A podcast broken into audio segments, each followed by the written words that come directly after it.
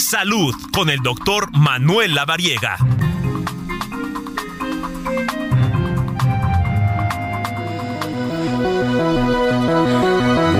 Pues eh, antes de ir a la pausa, ya le platicaba, está aquí con nosotros en cabina el doctor Manuel Avaría. ¿Cómo estás, Tocayo? Amigo, ¿cómo te va? Gusto en saludarte, excelente tarde. Igualmente. Oye, y decía que pues es un, es un gran tema, ¿no? Intoxicarse por monóxido de carbono. ¿Cómo empezar a platicar y definir sobre todo, ¿no?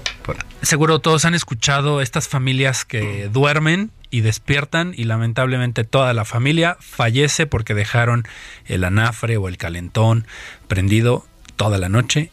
Este gas que se produce es el famoso monóxido de carbono y puede ser una intoxicación tan severa que bueno, hemos escuchado estos casos lamentables, ¿no? En las noticias.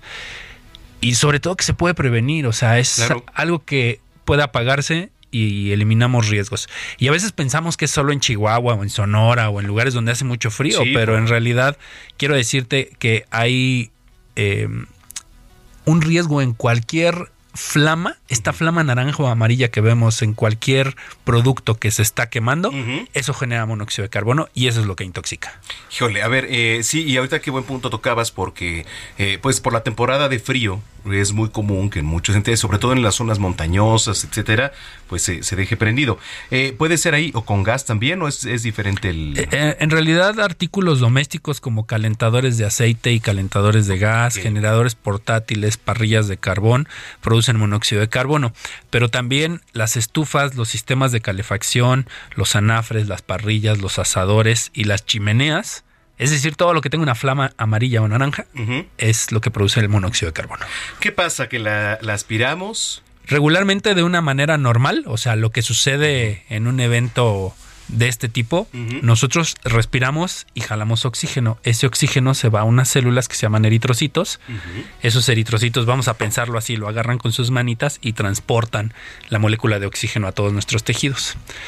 Lo que sucede es que cuando se genera monóxido de carbono, se toma en lugar del oxígeno el monóxido de carbono y entonces se lleva a todos los tejidos y esto es lo que provoca que el oxígeno no tome el lugar que regularmente toma y ahí en donde viene la intoxicación.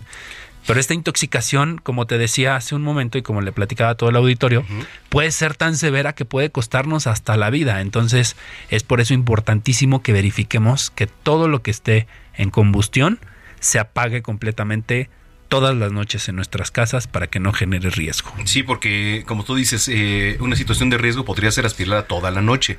Sí, literal, las personas que lo aspiran se quedan dormidas, se intoxican y fallecen.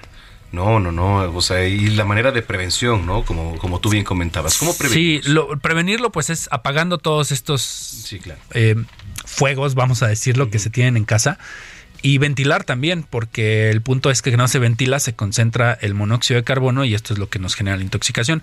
El tratamiento, pues prácticamente es quitar a la persona de la exposición y administrarle oxígeno. Ese es el tratamiento, pero evidentemente hay síntomas como dolor de cabeza, mareo, náusea, dolor en el pecho, cansancio, debilidad.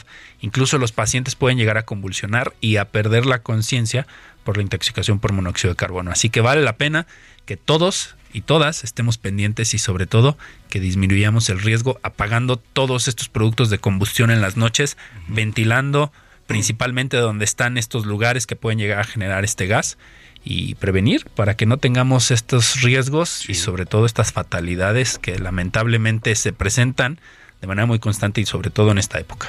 Oye, qué importante lo que nos dicen. Ya nada más por último, si llegamos a tener un tipo de intoxicación de lo que nos acabas de decir, ¿qué hay que hacer? De inmediato hay que llamar al 911 para poder solicitar auxilio. El tratamiento es oxígeno. Nos ponemos, eh, o bueno, les ponemos oxígeno eh, con una mascarilla eh, para poder eh, proporcionar el oxígeno que necesitan los tejidos y las células y de esta manera revertir esta intoxicación. Correcto. ¿Tus redes sociales, Tocayo, doctor Manuel Lavariega? Claro que sí, me pueden encontrar como DR Lavariega Sarachaga en todas las redes sociales. Con todo gusto, ahí estamos pendientes para todas sus preguntas. Muy bien, gracias. Un gusto, excelente tarde. Es el doctor Manuel Lavariega aquí en Zona de Noticias.